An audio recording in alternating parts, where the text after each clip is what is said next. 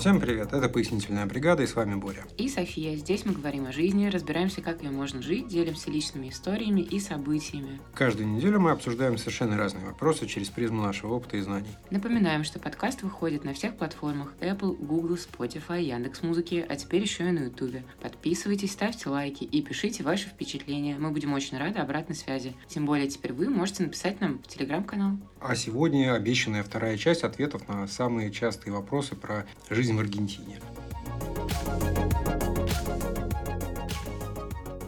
Ну что ж, э, поехали. Предположим, что вы уже справились с покупкой билета туда-обратно, с арендой э, на Airbnb или Booking.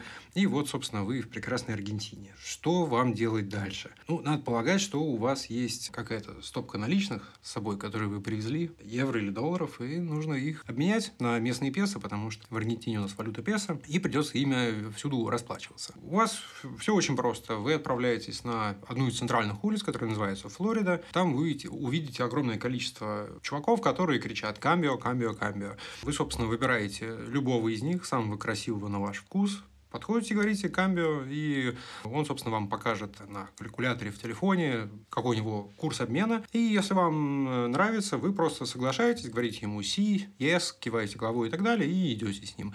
Если он вам, если курс вам не понравился, ну, так выберите какого-нибудь другого. Кроме этих ребят, э, на Флориде есть просто обменники. Не очень помним, как они называются, только помним, где они расположены. Возможно, мы в телеграм-канале оставим вам пару геолокаций. Там даже если написан официальный белый курс, вы вы, так сказать, не, не ведитесь на это, заходите, спрашивайте, там, скорее всего, вам поменяют по блю-курсу, который неофициальный. По-моему, он называется Cambio Buenos Aires. Но мы, да, оставим ссылку, это целая сеть обменников. И не только они, на самом деле, здесь много разных обменников. С обменниками и деньгами все довольно просто. А София вам сейчас расскажет, что делать, если вдруг а, внезапно перепили Мальбека на радостях, да, или там свалились где-нибудь.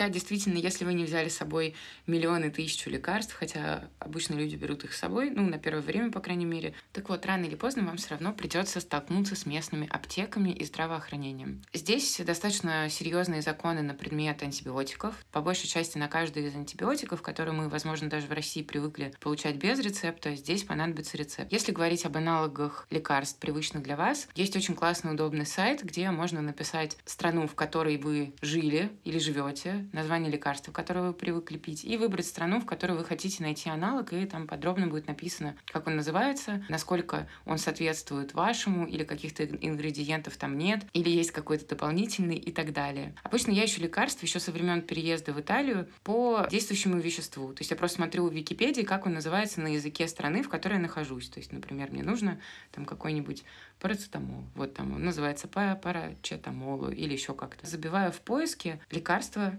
с таким-то содержимым. И местный Google, конечно же, предлагает вам вариант. Аптек здесь много. Самая большая и распределенная по всему городу сеть — это Фармасити или Фармасити. Я так и не поняла, как правильно. Я тоже не знаю. Это огромная сеть. Это не просто аптека, это скорее как в Америке. Если вы когда-нибудь видели или лично, или у кого-то на фото или видео, там продают не только лекарства и какие-то, например, БАДы, пластыри и так далее. Не только все, что мы привыкли видеть в аптеках, но и еду, уход за лицом, волосами. В общем, миллион всего. Чипсы. Точно, там есть даже чипсы, и крекеры, и шоколадки. Как на Почте России. А, еще там есть э, косметика. Ну, то есть в общем, в фармасите есть все удобные и нужные средства для ухода за собой. Там, по-моему, только мясо купить нельзя. А вот э, как насчет каких-нибудь поликлиник, если нужно что-то посерьезнее, с врачом пообщаться? Ну, здесь, как правило, в каждом районе есть городская больница, в которую можно при экстренной ситуации прийти. Есть специальное отделение, которое называется «Гвардия». Туда нужно идти, если у вас что-то резко заболело, поднялась температура. Надо оговориться, что в Аргентине, как и во всех европейских странах, нельзя вызвать скорую на дом. То есть вы должны прям натурально умирать, инфаркт, инсульт, не дай бог. И, в общем, какие-то очень серьезные должны с вами происходить вещи, чтобы вызвать скорую. Если у вас поднялась температура, даже если это 38, если вы сильно кашляете, если у вас сильно болит живот и так далее, то вам нужно своими ножками приехать, отделение больницы, любой, найти там гвардию. Пост. Да, типа такой. скорой помощи. И обратиться со своей проблемой, к сожалению, на испанском, но э, так как медицина бесплатная, вам не нужна никакая страховка, отдельный какой-то полис и прочее, вас просто примут в порядке очереди, обязательно назначат вам степень вашей болезни, то есть насколько экстренно вас нужно госпитализировать или осмотреть, выдадут вам определенную бумажку и, в общем, посадят вас с остальными соискателями помощи ждать. Если вы пойдете в частную клинику, я боюсь, что не смогу вас обрадовать, там тоже достаточно много очередей.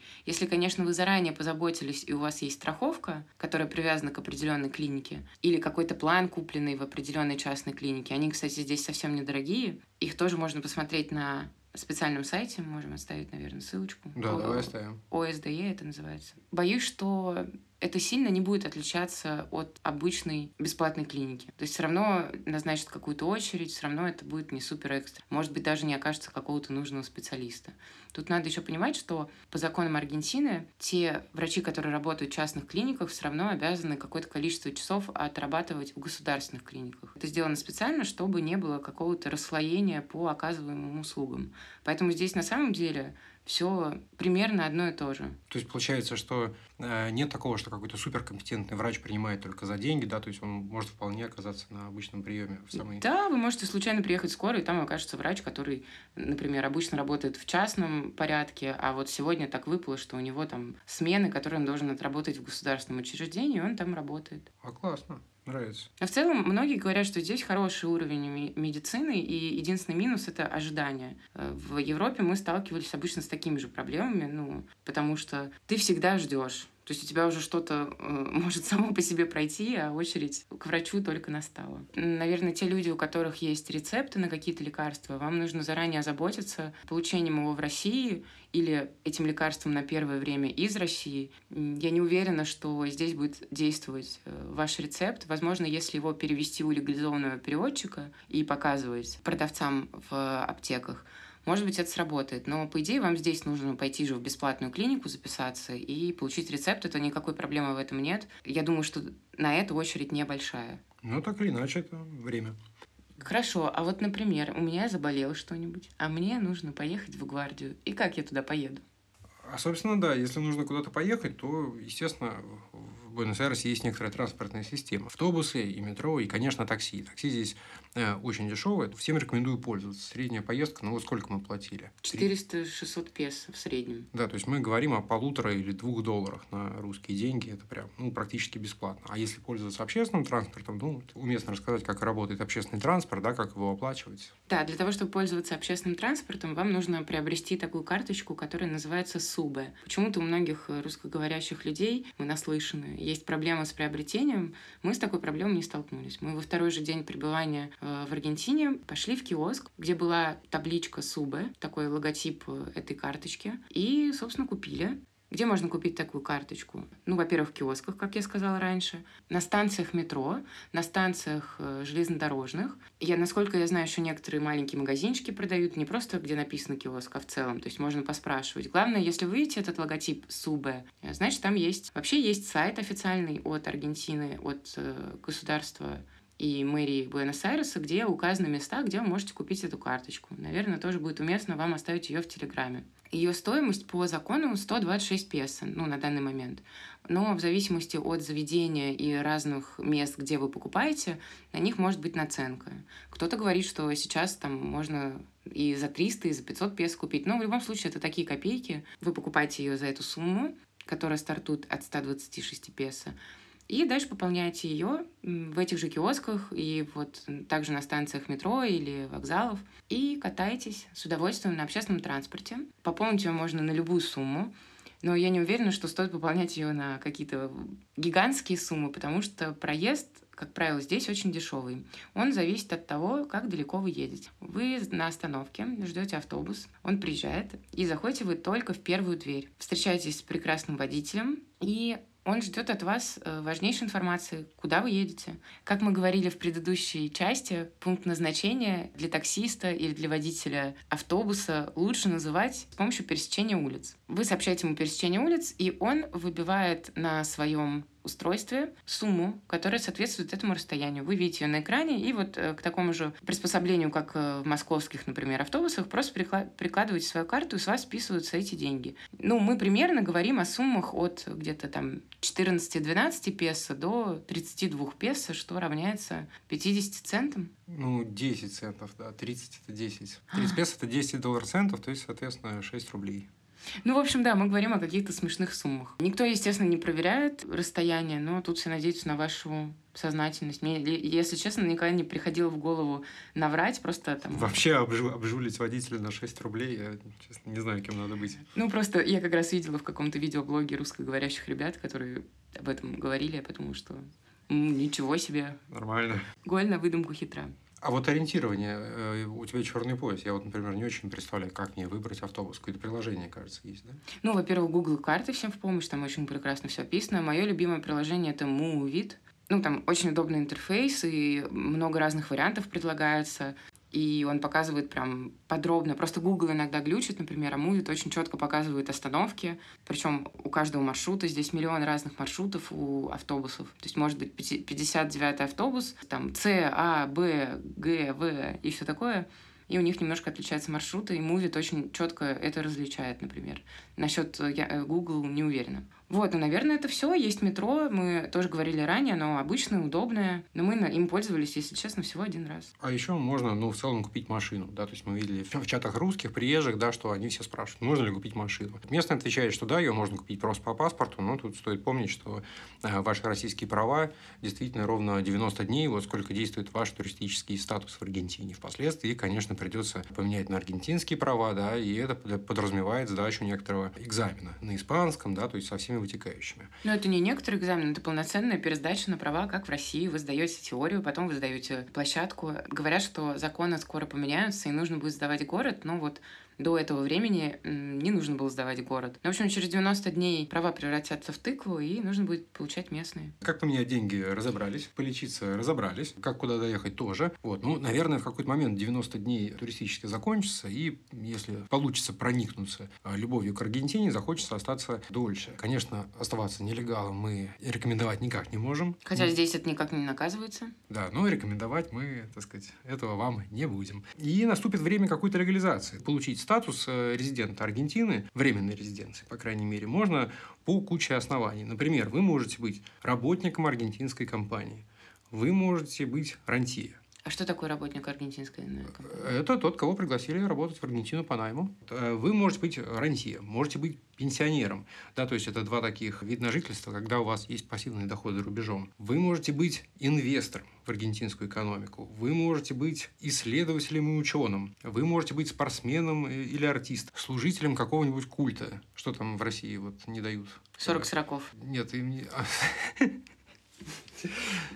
Кому, кому нельзя поклоняться? Это растафариане, которые с макаронным монстром. Вот они, наверное, могут на законных основаниях э, приехать и исповедовать вот это вот в Аргентине. После служителей культа пациенты госпиталей, вот, да. Можно приехать в Аргентину лечиться, и, собственно, это будет законным основанием. В миграционной службе вам выдадут разрешение, если ваше лечение подразумевает а, долгосрочное пребывание на территории страны. Также преподавателям вузов дают резиденцию, студентам и беженцам. Мы тут подробно рассказывать про это не будем, да, то есть мы вот знаем только, как получить резиденцию по программе «Рантье». Но и опять же, углубляться мы тоже не будем, потому что, ну, все это уже миллион раз обсуждено в интернете и так далее. То есть, если вам очень хочется последовать нашим путем и поболтать об этом, у нас есть э, телеграм-канал, у нас есть личка, почта. Пишите туда, не будем засорять эфир. Здесь только скажем, что каждый э, тип резиденции подразумевает определенный набор документов, и, естественно, вам на правительственных сайтах Аргентины нужно уточнять, какой для вашего случая пакет документов нужен. Ну есть э,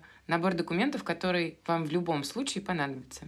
Часть из них нужно взять из России с собой, часть получить на месте. И они нужны для каждого из дел на легализацию. Что это? Конечно же, это заграничный паспорт. Это справка об отсутствии судимости из страны вашего происхождения, которая заверена апостилем. Апостиль — это очень важно. А также это справка об отсутствии судимости, если за последние три года вы жили на территории какой-либо страны на протяжении одного года. Например, это мой случай. Я жила в Италии больше, чем год. На протяжении последних как раз там четырех с половиной лет. Поэтому я получала справку об отсутствии судимости, в том числе в Италии, и точно так же ставила там апостиль на нее. Эти документы понадобятся и вам. Когда вы приедете в Аргентину, здесь вам тоже нужно будет взять обязательный набор документов, который нужно будет подавать при любом из кейсов. Это справка об отсутствии судимости на территории Аргентины, и это так называемый сертификат домисилио, сертификат о вашей прописке. Его получить можно в полиции. Нужно прийти и показать либо договор аренды, либо бронь с букинга Airbnb и получить этот сертификат. Бывают разные ситуации. Иногда полицейские приходят к вам домой на проверку вашего адреса проживания, иногда вам сразу дают на месте. Иногда бывают вообще сложности и просят пойти к нотариусу или в ЗАГС и, в общем, что-то заверить. Ну, в общем, это Аргентина. Тут все зависит от настроения работников, того, как сыграли в футбол их любимые команды, например. Если у вас не получилось в одном отделении полиции, сходите в другое.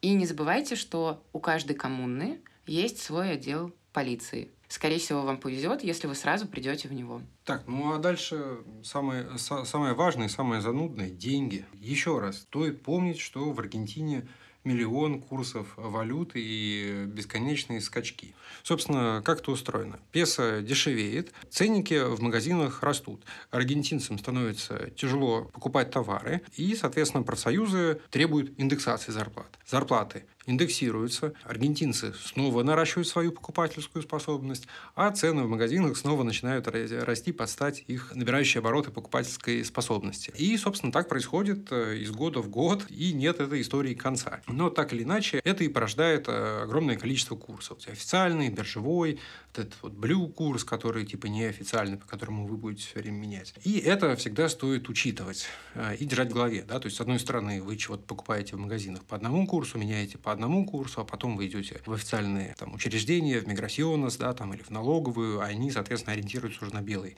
официальный курс. Или вы пытаетесь э, купить какой-то зарубежный сервис через э, карточку. А что такое зарубежный сервис? В смысле купить зарубежный сервис? Ну, скажем, какая-нибудь подписка на Netflix, да, то есть, э, или на YouTube. Здесь есть в списке курсов там э, доллар Netflix, доллар YouTube и так далее. То есть их прям в стране действительно очень много. Сейчас есть, я знаю, доллар Катар из-за чемпионата мира. Обязательно, обязательно и такое есть. Когда вы освоитесь плюс-минус в стране, да, у вас, э, наверное, возникнет желание открыть какой-то счет в банке, да, иметь карты, покупать себе всякие, так сказать, э, ништяки, платить, собственно, за Apple Music, за Netflix, может быть, куда-то ездить, как открывать э, счет в Аргентине, кто это может сделать. Если вы находитесь в статусе туриста, теоретически вы счет открыть можете, на практике, ну, практически никак. Скорее всего, любой банк вам откажет. Как только у вас появляется прикария, да, то есть вы в статусе ожидания резиденции, здесь уже дело становится проще. Можно идти в банки и пробовать. Но как только э, вы получили заветную карточку ДНИ, как только у вас появилась полноценная э, аргентинская резиденция, здесь уже все двери открыты. Вы можете идти в банк и открывать себе счет. Очень популярны необанки типа Тинькова да, когда у вас есть просто приложение, карточку вам присылают по почте, обналичиваете в эту карточку, ну, просто в сторонних банкоматах э, банков-партнеров. Это то, каким путем пошли мы. Мы, строго говоря, все еще находимся в процессе да, изучения, потому что различных э, банков и типа банковских сервисов в Аргентине миллион, да, то есть мы еще не определились до конца, какие нам нужны, так или иначе, необанки, да, то есть как это происходит. Вы скачиваете какое-то приложение, фотографируете на телефон свои документы, ну, то есть ДНИ, далее Банк попросит у вас биометрические данные, да, то есть вы делаете фото или видео своего лица, овала лица и так далее. Далее вы получаете доступ к банковскому приложению. У вас в первую очередь появляется виртуальная банковская карта. С этого момента уже можно ее каким-то образом пополнить, ну, например, там, криптовалютами, да, если это какое-нибудь а, местное приложение Bella. Вы вполне можете себе с Binance там, или с своего криптокошелька отправить туда HDT, эфириум, биткоин и конвертировать его внутри приложение на песо и, собственно, платить. Причем платить вы можете за разные сервисы. Мы, например, в последний раз э, заказали доставку еды через эту карту. Ну, то есть, получается, через криптовалюту. Да, фактически у меня списались USDT. Ну, то есть, доллары со счета по курсу приложения в моменте, да, и курс этот был выгодный, э, едва ли отличимый от Blue. Виртуальная карта вам доступна сразу, да, но также в приложении вы можете заказать физическую пластиковую карту. Вы просто укажете свой адрес и далее будете какое-то количество времени ждать. 5, 10, 15 15 рабочих дней, да, и просто почтальон принесет вам эту карточку на ваш адрес, вы откроете ее, активируете и начнете ей пользоваться. Здесь вас можно будет поздравить, у вас уже есть аргентинская карточка, вы можете идти с ней в магазин, заказывать себе доставку на местный Яндекс Еда, который называется Педидоси, Рапи, да, здесь много сервисов, вы везде сможете воспользоваться ими. Кстати, об, о доставках. Здесь не только есть Педидоси, здесь есть и Uber еда, и Глова, и Рапи, потому что многие спрашивают, как тут с доставками. Вот вообще супер. И у всех больших супермаркетов есть свои доставки. Например, у Карифура, Кота, Хумба. Вообще никаких проблем. Все как в России, очень привычная система. И можно платить карточкой и криптовалютой. И наличными, естественно. Наверняка россияне, соскучившиеся по э, визе и MasterCard полноценными, да, скучают по иностранным сервисам. Теперь, казалось бы, можно ничего не изобретать с этой вот оплатой с телефонного номера и так далее. Но не все так просто в Аргентине. Тут э, что стоит понимать? То есть вот у вас есть карточка, да, то есть это карта официального банка, который получил аккредитацию от аргентинского центробанка. Что мы знаем о банковской системе Аргентины? Здесь много курсов, и официальный банковский курс, он один, а живет вся страна фактически по другому курсу. Здесь напрашивается такая схема. Вот сейчас внимательно следите за руками. Это третья попытка записать это. Получается, что как будто бы вы можете пойти в обменник, отнести туда, физический обменник, отнести туда бумажку в 100 долларов, и вам дадут 30 тысяч песо. Эти 30 тысяч песо вы положите на свой банковский счет в Аргентине, и у вас на карточке будет 30 тысяч песо. Означает ли это, что по разумению Банка Аргентины у вас там лежит долларов по белому курсу? Да, то есть по 160 песо, то есть практически 200 долларов. То есть получается, что у вас на счету как будто бы стало в два раза больше денег, да, раз официальный курс 160. И, соответственно, раз мы имеем дело с банковской системой, то и конвертация валют будет происходить по официальному курсу при расчетах в иностранной валюте. Нет, не все так просто. Финансовые органы Аргентины, естественно, все предусмотрели. Как только вы попытаетесь купить что-то за рубежом, скажем, в Соединенных Штатах, да, за доллары, конечно, валюта будет сконвертирована по официальному белому курсу, но добавятся налоги. В первую очередь, налог солидарности, так называемый. Это налог на покупку иностранной валюты для приобретения, соответственно, товаров и услуг за границей. Он составляет примерно 30%. Также дополнительные встроенные налоги. Налоги провинции, налоги за транзакцию и так далее, и так далее. Таким образом, сумма, финально списанная с вашей банковской карты, будет представлять собой полноценно блю-курс, Таким образом, расплачиваясь карточкой по белому курсу, сыскать какой-либо выгоды не получится. Это София аплодирует. Я смог, наконец, выговорить эту фразу. Ура! А вот что насчет э, денег из-за границы? Вот, то есть мы вроде как поговорили сейчас о том, как платить в за границу, а из-за границы как получать деньги.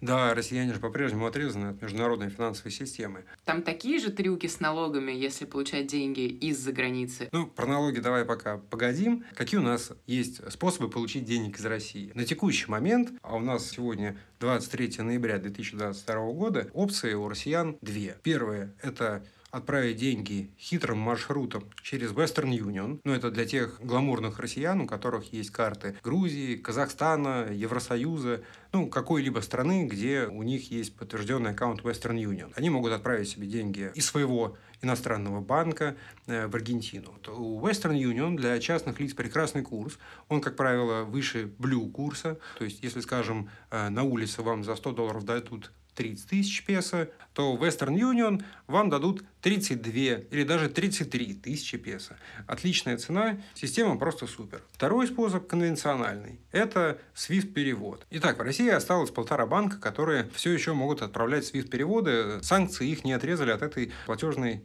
э, системы. Что за банки?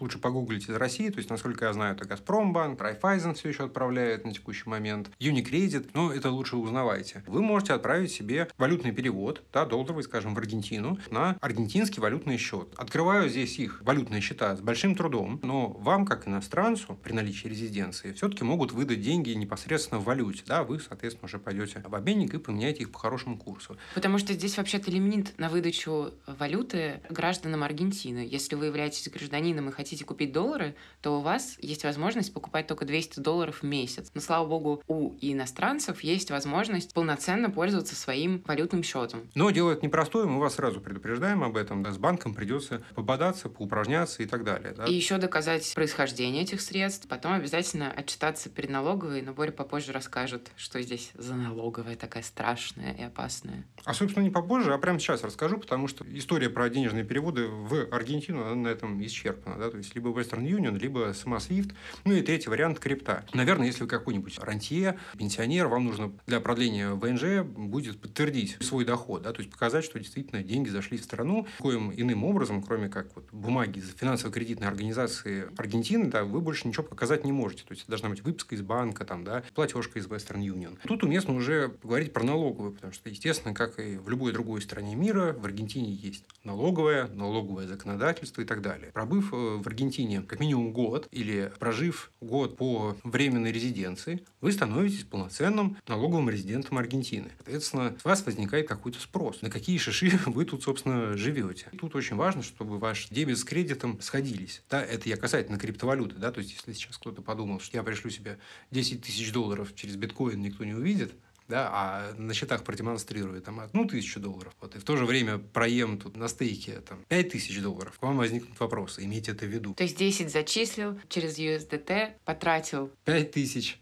а показал тысячу. Да, вот это вот не, не проканает. А что значит показал? Как? А Афип сам все увидит. То есть, вот то, что я описывал выше, да, вот это вот биометрика лица, ДНИ, который, собственно, затребует у вас любой банк, подразумевает, что ваша личность будет раскрыта, кому принадлежит счет. И, естественно, банк перед налоговой отчитается, что у такого-то, такого-то есть вот такие-то деньги на счету, вот так-то он ими распоряжается. То есть, это как в любой цивилизованной стране. Приветствуется всяческая прозрачность, да, то есть, все эти KYC-процедуры, процедуры и так далее. И, естественно, тот же какой-нибудь Binance, например, да, криптобиржа крупная, которой до сих пор пользуются многие россияне. Став резидентами Аргентины, россияне смогут получить даже карточку, визу Binance, да. И, естественно, Binance точно так же отчитается, как любой банк, работающий в юрисдикции Аргентины перед местной э, налоговой. Вообще тут иногда ДНИ запрашивают даже на кассе в магазине. То есть купите слишком много стейков и мальбека в супермаркете. А ФИП тоже об этом узнает. Естественно. То есть мы уже не раз говорили, что страна довольно такая социалистическая. Здесь не принято выделываться своими деньгами, здесь не ездят на Феррари, X5, Майбахах. Здесь э, не принято афишировать свое богатство. А если уж вы его и демонстрируете, с вас обязательно спросят. Вот как раз вот недавно случился э, скандал с сыном местного суперминистра. Да, расскажешь? Ну, мальчишка просто поехал на чемпионат мира в Катар. Э, началось все с фотографии, которую он запостил в одной известной соцсети. И у него был рюкзак фирмы Louis Vuitton. И это очень не понравилось аргентинцам. Они подняли, в общем, бучу. Почему у подростка такой дорогой, значит, рюкзак. Еще он и в Катаре, на чемпионате мира. Это все дорого. Ну и там дальше начали выяснять. Оказалось, что это не простой мальчик, что он сын министра. И вообще, какого черта он там делает? Поди на налоги. Срочно обратно его высылать. И теперь будет в Аргентине инициировано антикоррупционное расследование, да, то есть почему этот паренек, сын министра, поехал на деньги налогоплательщика освещать чемпионат мира, почему у парня рюкзак за много тысяч песо. Миллионов даже, наверное. Даже миллионов, если мы говорим о Луи Луи. Перед законом придется отвечать. Но в Аргентине всем. Налоговая служба Аргентины, АФИП, да, это серьезное заведение. Шутить с ними не нужно. Каждый налоговый резидент Аргентины обязан подавать декларацию раз в год и отчитываться да, о своих, соответственно, доходах, расходах и так далее. И каждый налоговый инспектор вправе поднять вашу декларацию в срок 5 лет с момента подачи и инициировать проверку, а все ли деньги уплочены, легально ли они появились на вашем счету и так далее. И еще раз повторю, все очень серьезно с этим делом. Дальше мы переходим к ПМЖ и паспорту.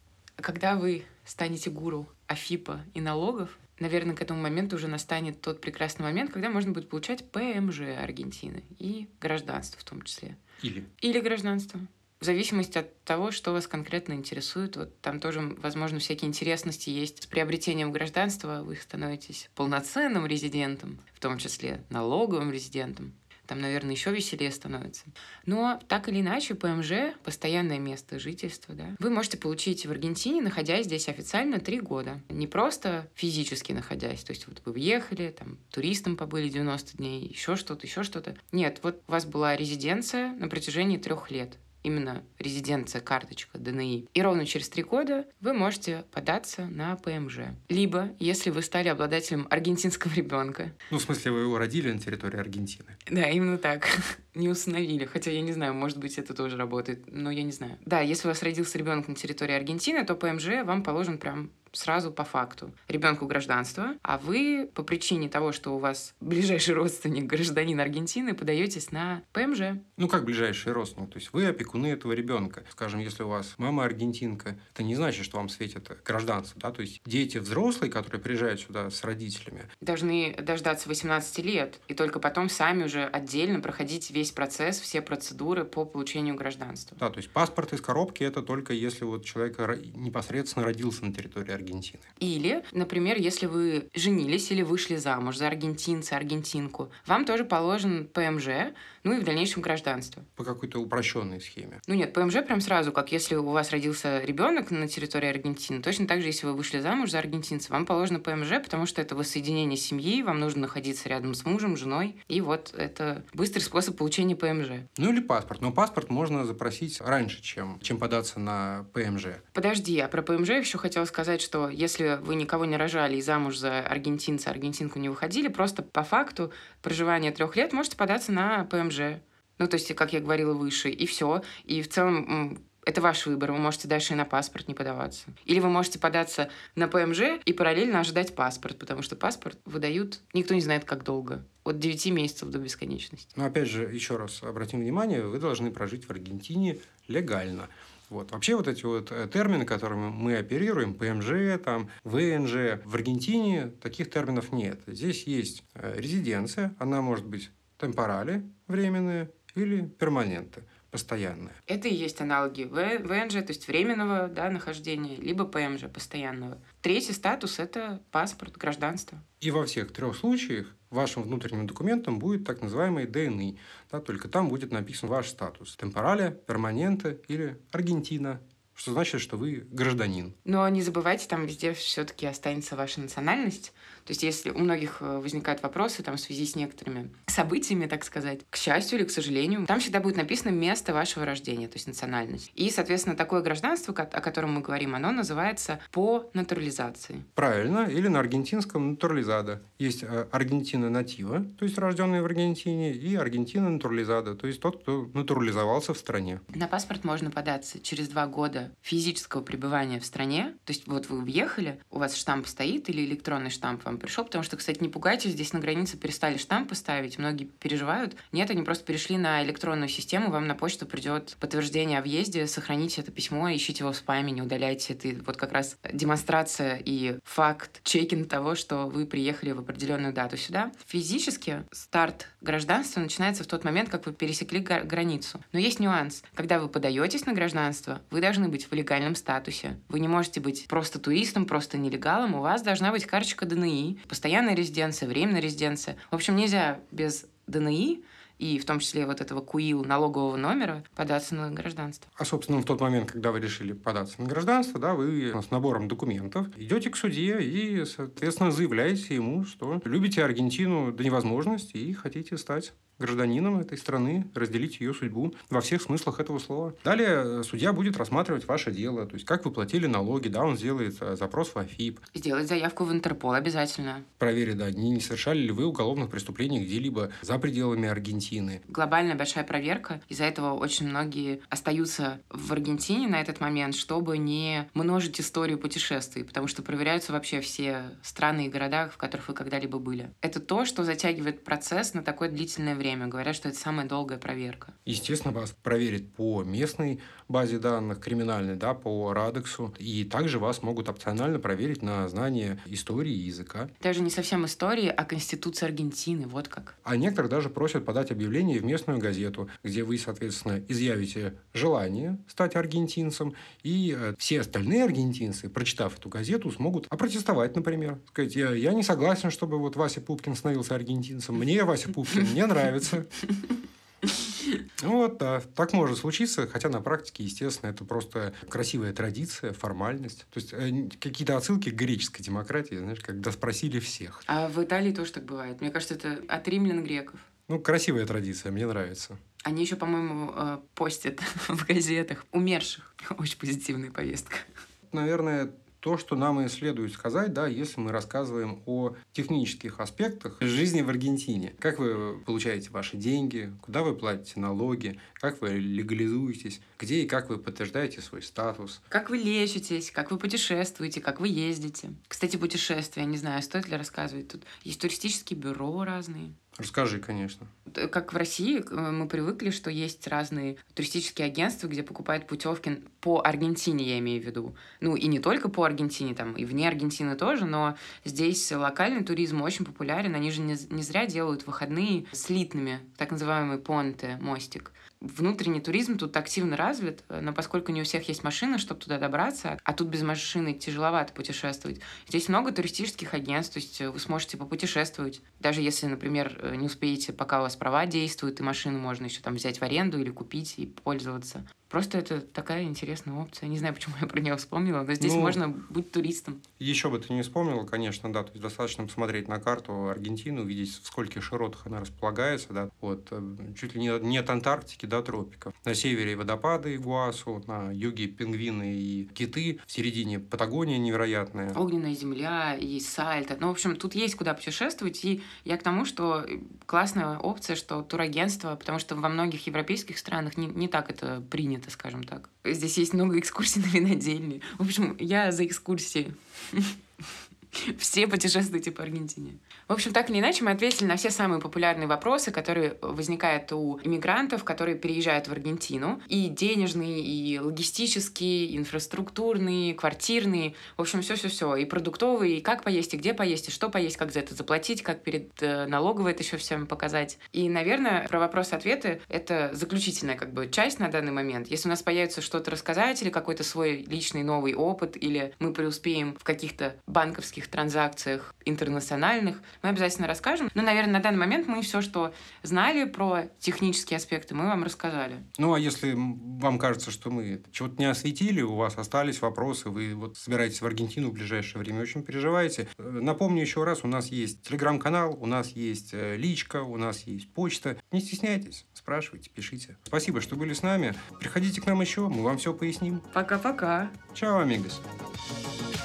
thank